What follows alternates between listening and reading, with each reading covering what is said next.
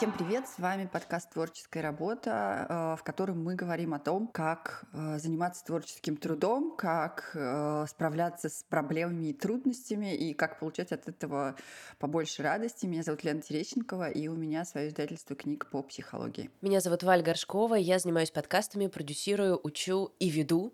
И, собственно, здесь мы сегодня будем разбираться с идеями. Все наши темы — это ваши запросы. Мы периодически в себе, в своих блогах блогах опрашиваем, собственно, вас, спрашиваем, что вам интересно, и ваши сообщения превращаются в темы для этого подкаста. Идее мы собрали вопросы о том, где вообще их брать, что если многие идеи идут в мусорку, что если мы теряем к ним интерес, и как вообще находить свое, а не копировать. Тоже, мне кажется, самый для меня, наверное, животрепещущий вопрос на самом деле. Давай вообще начнем с того, где их брать, наверное. Что вообще такое идеи, как сделать так, чтобы они приходили, у тебя есть какая-то метода? Да, у меня есть э, мой метод, о котором я уже не раз говорила. Не уверена, что он будет универсальным, хотя кое-что, в общем, да, э, может использовать любой человек, который занимается творческой работой. Мне кажется, самое важное — это делать то, что интересно вам в первую очередь. Помню, когда я только думала о том, чтобы купить права на первую книгу, я была в тот момент в терапевтической группе, и я рассказала об этой своей идее да, на группе, и у меня спросили, как я буду выбирать книжки или, в общем, вот какой-то вопрос вот, да, вот из этой вот серии был. Я сказала, ну как? Я буду переводить то, что интересно мне. Я думаю, что это важно как раз, э, чтобы справиться да, с одной из проблем, которые озвучили наши слушательницы. Э, и это как раз вот этот момент с тем, что момент с потерей интереса. На перевод разных книг у меня уходило совершенно разное да, количество времени, но у меня ни разу не было такого, чтобы я за время вот этой работы потеряла интерес к книге. Я уверена на сто процентов, что это связано именно с тем, что тема книги мне изначально интересна. Поэтому я думаю, что это можно применить, э, в общем-то, в любой сфере. И это то, что совершенно точно работает для меня. Как у тебя с этим? Я с тобой согласна, и на самом деле это не такой очевидный ответ, потому что для того, чтобы делать или заниматься только тем, что тебе нравится, требуется довольно большая смелость, потому что э, тебе кто угодно может объяснять, э, что нужно там делать то, что рынок требует, да, то, что клиентам нужно и так далее. И очень важно поймать вот это ощущение, объяснить себе, что тебе не кажется, что другим людям тоже будет интересно то, что интересно тебе. Здесь, наверное, самый яркий пример э, из нашего с Лидой опыта, когда мы открывали библиотеку партнерского материала.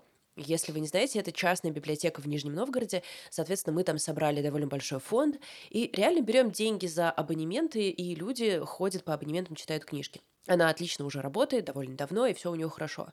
Но когда мы ее только открывали, и поскольку таких библиотек еще не было в России, не на кого было сослаться, когда мы ее только придумали, каждый, абсолютно каждый человек из внешнего круга, не из какого-то внутреннего, да, из внешнего круга, когда мы рассказывали об этой идее, говорил, что платная библиотека, кому это вообще нужно, кто вообще читает бумажные книги, все есть в магазине, в библиотеке давно никто не ходит.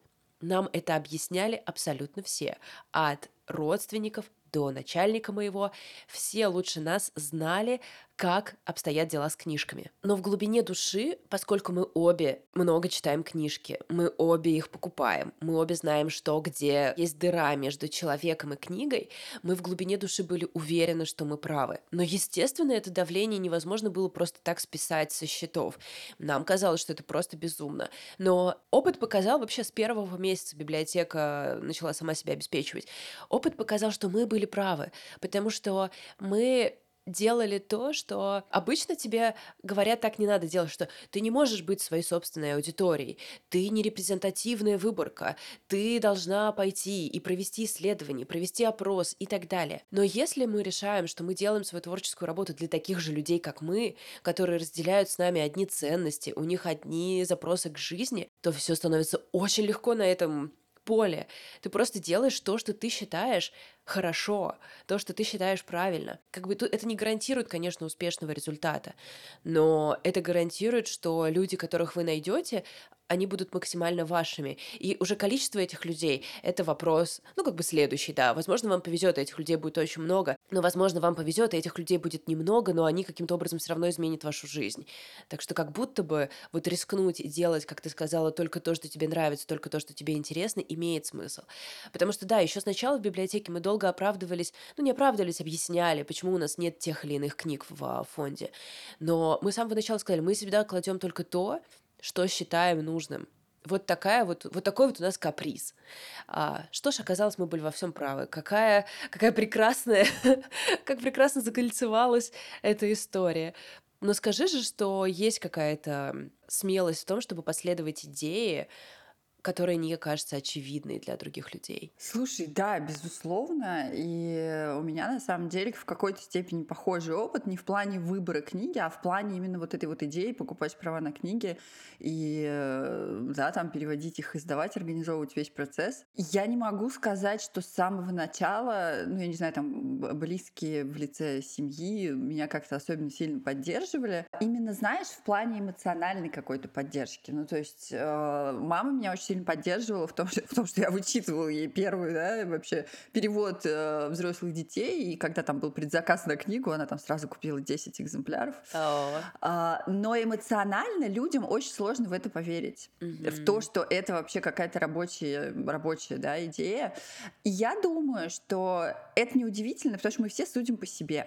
И мы, когда мы придумываем вот что-то такое, да, что мы хотим делать для таких людей, как мы, и те, кто нас от этого отговаривают, они точно так же, как и мы, судят по себе. И, ну, я не знаю, там, моему дедушке или там моей бабушке не нужны книжки по психологии, хотя мои книжки они все равно читали, но э, отзывы были не очень положительными, скажем так.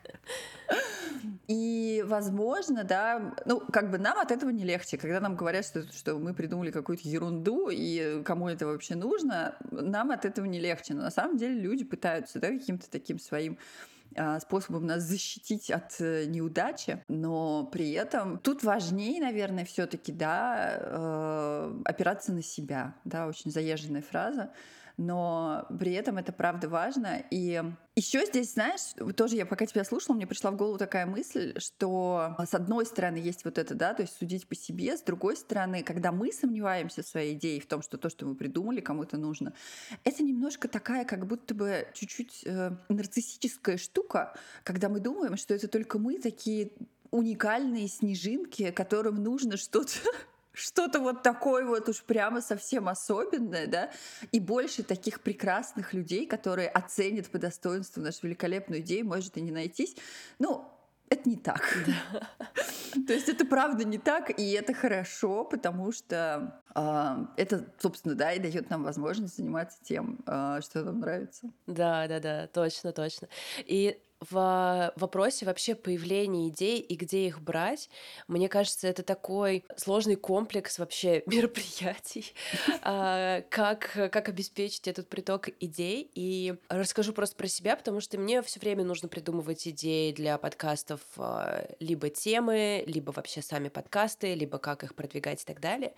И мне кажется, что много лет складывалось так, что все, что я потребляю, превращается в идеи. Я такой, типа, завод по переработке. То есть я читаю книжки, я читаю какие-нибудь статьи, какие-нибудь стихотворения, слушаю музыку, э, не знаю, иду по улице, вижу какой-то плакат, вижу знак или что-то такое. И все это компостируется у меня в мозгу, и потом, когда приходит время родить какую-то идею, оно все что-то там поработала, как-то без моего совершенно участия, и я в какой-то момент вот выдаю, это совершенно не поддается понятному описанию. И, конечно, эти идеи э, нельзя назвать до конца рабочими. Больше такую форму они приобретают, когда я над ними уже начинаю как-то предметно думать. Там пишу какой-нибудь план, как-нибудь, не знаю, доску какую-нибудь собираю или еще что-то. Такие дела, которые кажутся не особо эффективными, вроде как будто бы ты немножко прокрастинируешь, пока тут э, что-то ну, там в мир рисуешь какие-то стрелочки или в Notion создаешь поле. Но мне кажется, что когда я своему мозгу предлагаю как-то как будто бы начать реализовывать эту идею, пусть и таким немножко кривым путем, он начинает так активнее ее дорабатывать, и действительно многие из них отправляются в мусорку, и это окей. Я как бы по ним не плачу, и я к многим из них возвращаюсь так или иначе в какой-то форме, и они в итоге превращаются в проекты, но думаю, что, в общем, мое мнение об этом изменил писатель Алексей Поляринов, когда он приезжал к нам на открытие библиотеки. И я его как раз спросила про жадность до идей, что не жаль ли ему, например, когда вот он, он делал, у него был сборник эссе, в котором он а, писал эссе про нереализованные идеи для своих романов. И я ему говорила, как ты вообще вот так вот рискнул эти идеи, получается, потратить на эти эссе, если однажды они могли бы превратиться в роман?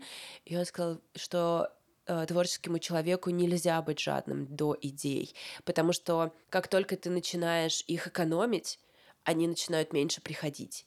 А если ты щедро к ним относишься, разбрасываешься ими вообще, всегда будут приходить. И он как-то уверил меня в том, что следующая идея всегда будет. Каждый раз может казаться, что это не так, что вот тебе последняя хорошая мысль в голову пришла в истории, но это сто процентов не так. Всегда будет следующая идея. И я ему вообще свято поверила и этим живу. Слушай, я тебя пока слушала, я вспомнила одну историю. Когда-то э, давно, когда еще можно было путешествовать по Европе на машине, а я еще была замужем. Мы с бывшим мужем поехали в Австрию и жили там у моей подруги. И мы поехали на... Это была шоколадная, шоколадная фабрика. Я вообще не верила, что можно так наесться шоколада, что тебе больше его не захочется, но выяснилось, что можно. И там было кладбище нереализованных идей. Это было так интересно, потому что там действительно просто были маленькие такие надгробия, на которых были написаны идеи, которые вот этот человек, который в конечном итоге создал эту шоколадную фабрику, не реализовал. И то есть, ну, там правда прям можно было посмотреть. Я сейчас уже не вспомню, конечно, да, какие именно идеи там были, но, тем не менее, вот человек сделал такую наглядную штуку, а у этой фабрики шоколадной там был какой-то безумный совершенно. Она была безумная по площади, там еще какая-то ферма, по-моему, была, в общем, вот что-то, такое там было, да? То есть это был какой-то огромный, гигантский проект, но при этом там было, я не знаю, 20-30 вот этих вот идей, которые, которые умерли, которые ему пришлось похоронить. А, но, собственно, я согласна, да, с тем, что ты говорила про то, что какие-то идеи иногда становятся ну, я не знаю, удобрением для каких-то следующих идей. И даже если мы что-то не, ре- не реализовали, это не значит, что это прям вот, ну, все впустую было. Возможно, потом эта идея просто как-то трансформируется.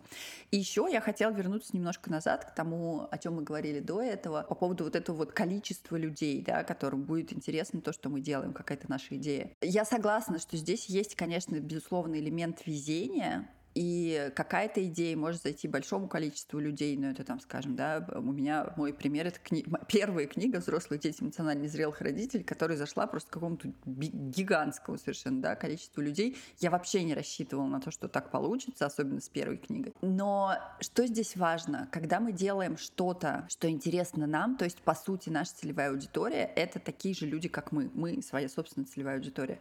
Здесь срабатывает очень интересный механизм. Эти люди действительно очень похожи на нас. И им важно то, что мы делаем, потому что, ну, не знаю, мне, например, очень часто пишут о том, что, да, про, про какие-то следующие уже книжки, что как у вас так вообще получается? Вы как будто бы идете по моим запросам. А это просто потому, что мы очень похожи, потому что, потому что моя целевая аудитория — это действительно люди, очень сильно похожие на меня.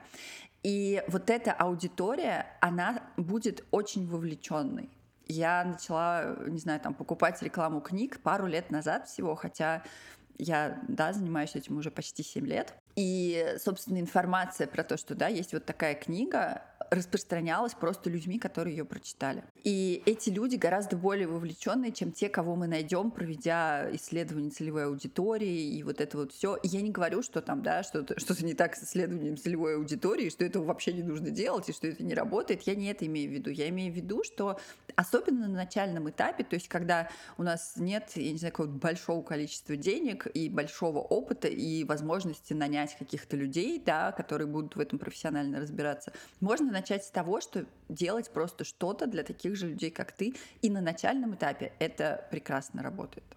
Да, согласна абсолютно. Это на самом деле, я вот часто, когда смотрю на ребят, которые занимаются SMM или маркетингом, и они рассказывают, вот у нас там есть продукт, мы там в Одноклассниках для него там что-нибудь, например, делаем. И я думаю, вау, это такой вообще профессионализм, работать не для тех, кто такой же, как ты, например, потому что я не уверена, что я на это способна. Все мои проекты направлены на людей, которые похожи на меня. И я думаю, что в этом одна из главных привилегий творческой работы, что ты можешь работать с теми и для тех, э, кто на тебя похож, и в последнее время это для меня стало критически важно. В смысле, наверное, это стало для меня важно с пандемией даже. Даже не э, последние два года, даже с пандемией, когда я подумала, вау, люди, которые против прививок, а, оказывается, мне не подходят. Ну, грубо говоря, сейчас уже странно вспоминать даже, что когда-то наше общество было разделено по такому вопросу, но тем не менее. И как в личных отношениях, так и в рабочих за последние годы для меня критически важно работать с людьми, которые разделяют те же самые идеалы, которые я разделяю, и получается, что для того, чтобы работать с этими людьми, мне нужно и делать для них, и показывать как бы больше даже, чем нужно. То есть, грубо говоря, не только говорить, что «Привет, я делаю подкасты, приходите ко мне на консультации», например, но и говорить «Привет, мне важно А, Б, В, Г, Д», Соответственно, если вам это все тоже окей, приходите ко мне на консультации. И, с одной стороны, это вроде как сделало рабочий процесс немножко странным, потому что тебе нужно многим делиться, ты уже не можешь просто так как-то сказать одну вещь. Но, с другой стороны, каким-то искренним. И я как будто бы это приветствую. То есть это вещь, которую я осознала недавно, но на самом деле, которой как-то неосознанно шла все, все это время. То есть все мои идеи работают на то, чтобы привлекать людей, которые мне нужны. Я хотела вернуться к вопросу о потере интереса к своей идее, потому что я через это проходила с партнерским материалом и вообще с книгами. Мне никогда не казалось, что, я, что мне надоест читать. То есть это было настолько в моей природе читать книги с самого детства, что я не могла себе представить. Как я не могла себе представить, что мне надоест о них говорить, потому что это же тоже, ну, вот это мое-мое. И 22-23 год очень сильно заставили меня пересмотреть вот это. А, я реально потеряла к этому интерес, я потеряла какие-то опоры, которые я в этом находила. Поначалу мне вообще казалось, что книжки меня подвели, что вот эта вся литература, мы ее все читали, а в итоге вот где мы. Но я думаю, что очень важно сделать две вещи, когда вы чувствуете, что вы теряете интерес. Первое — это провести ревизию, то есть убедиться, что я правда потеряла к этому интерес, или мне нужно больше спать? Я правда потеряла к этому интерес? Или мне нужно убраться в квартире?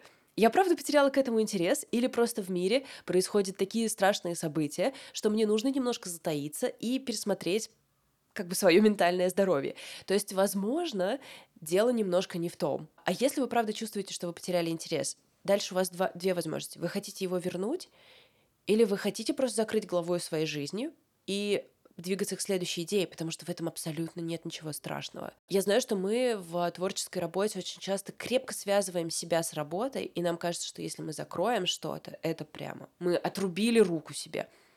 Но это не так, и есть смелость в том, чтобы в какой-то момент свернуть то, что вы делаете. А если вы выбираете вариант, что мы пытаемся вернуть свой интерес, то здесь, мне кажется, это очень интересное как бы путешествие, потому что для меня оно таким было. Когда я подумала так, я хочу вернуть себе интерес к чтению, я это люблю, это для меня важно, что я могу сделать? Может быть, в этих рецептах что-то найдется для вас, потому что я, во-первых, взяла для себя паузу, просто какое-то время не выходил партнерский, я не читала. Второе, я поменяла тех, кого я смотрю, то есть блогеров, которые рассказывают про книжки, других стал читать, как-то посмотреть с разных углов, и немножко изменила то, что я читаю. Я сходила в жанр фэнтези, вообще отлично провела там время. Сходила в триллеры, в детективы, вообще великолепно все было. И как-то постепенно меня это вернуло обратно, когда я начала снова находить какие-то соединения. И я поняла, что мне нужно больше прочесть про то, что меня волнует снова, и тоже это как-то немножко помогло подлечиться. И сейчас я опять в такой эре, которую я очень люблю. Я много читаю, я читаю с удовольствием, и, и мне про это хочется рассказывать. Я хочу завести еще пять телеграм-каналов про это, естественно. Вот это вся бурление творческой жизни, оно ко мне вернулось. Мне кажется, каждому творческому человеку нужно знать вот этот путь обратно по каким-то крошкам — к той штуке, которая вам важна. Потому что, возможно, вы потеряли к ней интерес из-за внешних обстоятельств. Это не у вас что-то сломалось, а просто стало сложновато. Да, я согласна с тобой. У меня не было потери интереса к переводу книг как таковому, да, как я уже сказала, но у меня иногда бывает потеря интереса именно к процессу перевода. Ну, то есть, я знаю, что мне это нравится, но я как будто бы не могу найти какие-то силы на это, да. И самое яркое у меня это было с книгой «Выбираю себя», потому что я просто выгорела. То есть это там, да, то есть дошло до физических симптомов, когда у меня там была, значит, да, невралгия в шее на протяжении нескольких месяцев. А я никак не могла понять, я правда очень долго не могла понять, что же это такое. То есть я люблю переводить, мне нравится этим заниматься. Классная книга, Линдси Гибсон прекрасно просто совершенно пишет, ее легко переводить но что-то вот, вот, вот что-то никак. И это даже, да, не про потерю интереса, а именно про какую-то сложность, скорее про дисциплину, да, про которую мы уже говорили. Да, и мне важно было просто потом э, взять какую-то паузу. Это был первый год, когда я решила, что я не буду работать в декабре.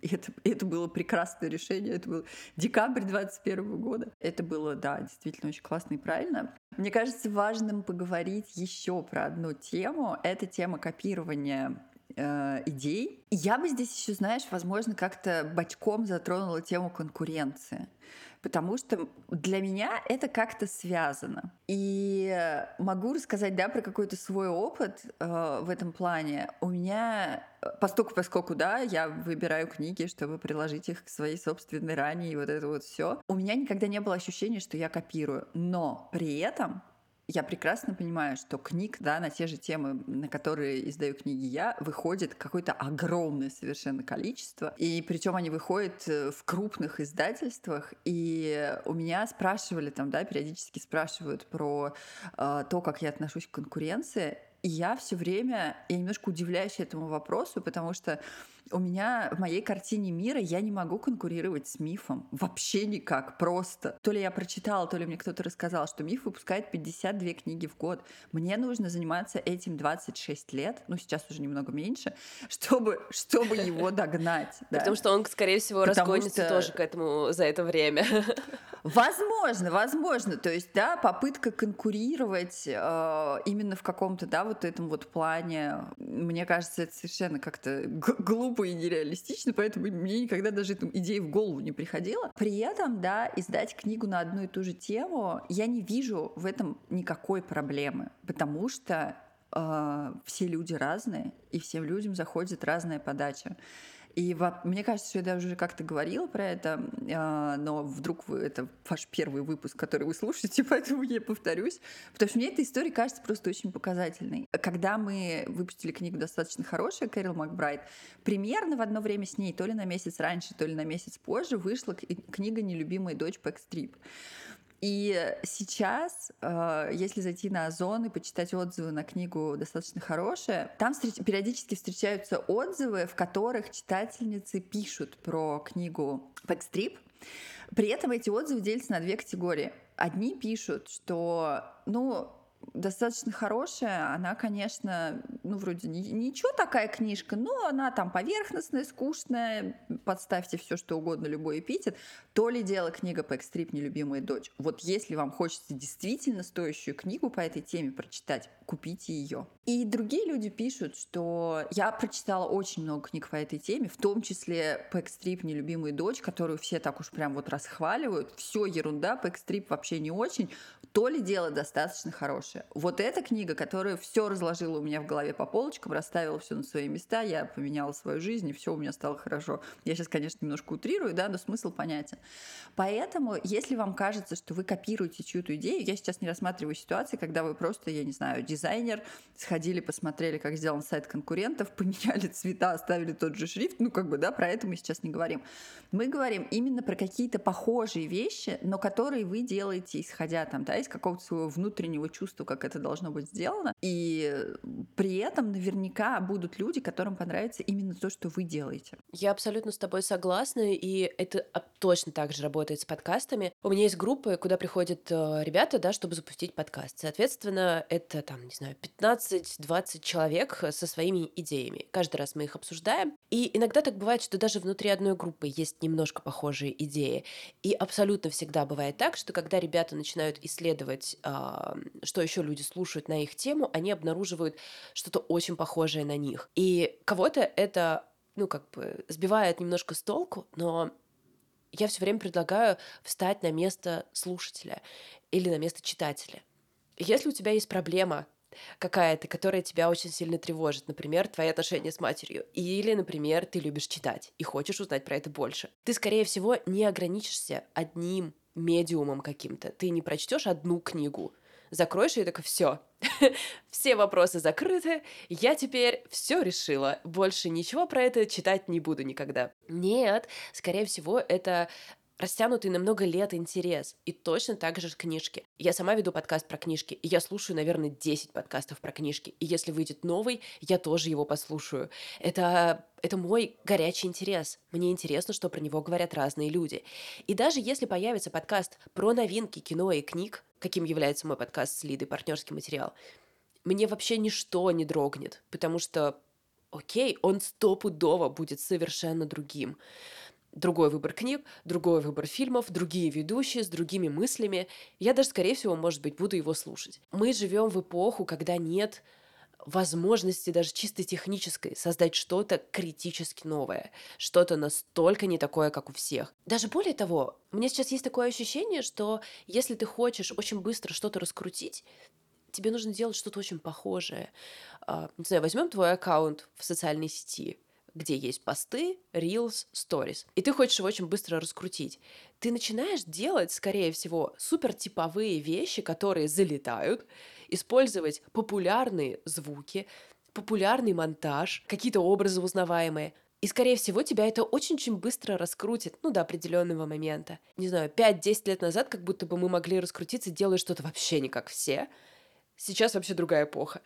Это, я не могу сказать, что это хорошо, скорее я по-панковски думаю, что так делать не надо. Но это работающий рецепт, это скорее говорит о том, как мы сейчас все потребляем. Нам нужно что-то понятное, нам нужно, чтобы мы это могли отнести к какой-то категории.